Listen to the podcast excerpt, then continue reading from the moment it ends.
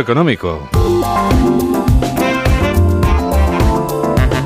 Hoy Ignacio Rodríguez Burgos nos explica en un minuto qué tienen que ver los felices años 20 con las pulsaciones de los consumidores. Hace un siglo, en un día como hoy, George Gershwin terminó su obra cumbre, Rhapsody in Blue. Nació como un encargo para un concierto de jazz, pero el compositor había olvidado la petición hasta que vio en un periódico el anuncio del concierto.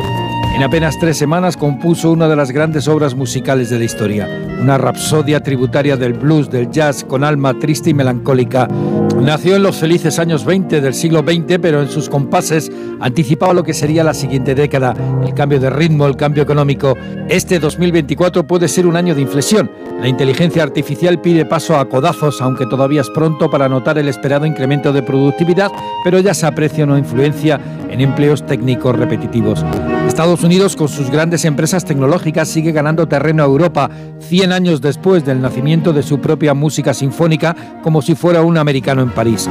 La desaceleración económica en nuestro continente ha ido ganando terreno a la vez que la elevación de los tipos de interés enfriaba la fiebre de la inflación, pero también las pulsaciones de los consumidores.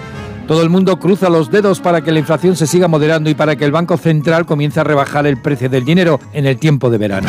La transformación económica, energética, digital y geopolítica marchan a un ritmo fascinante, pero antes, esta misma semana, el gobierno se enfrenta a su primera prueba de fuego en el Parlamento con las amenazas de Junts de no apoyar tres decretos clave para los fondos europeos, el subsidio del paro o las medidas de ayuda contra la inflación.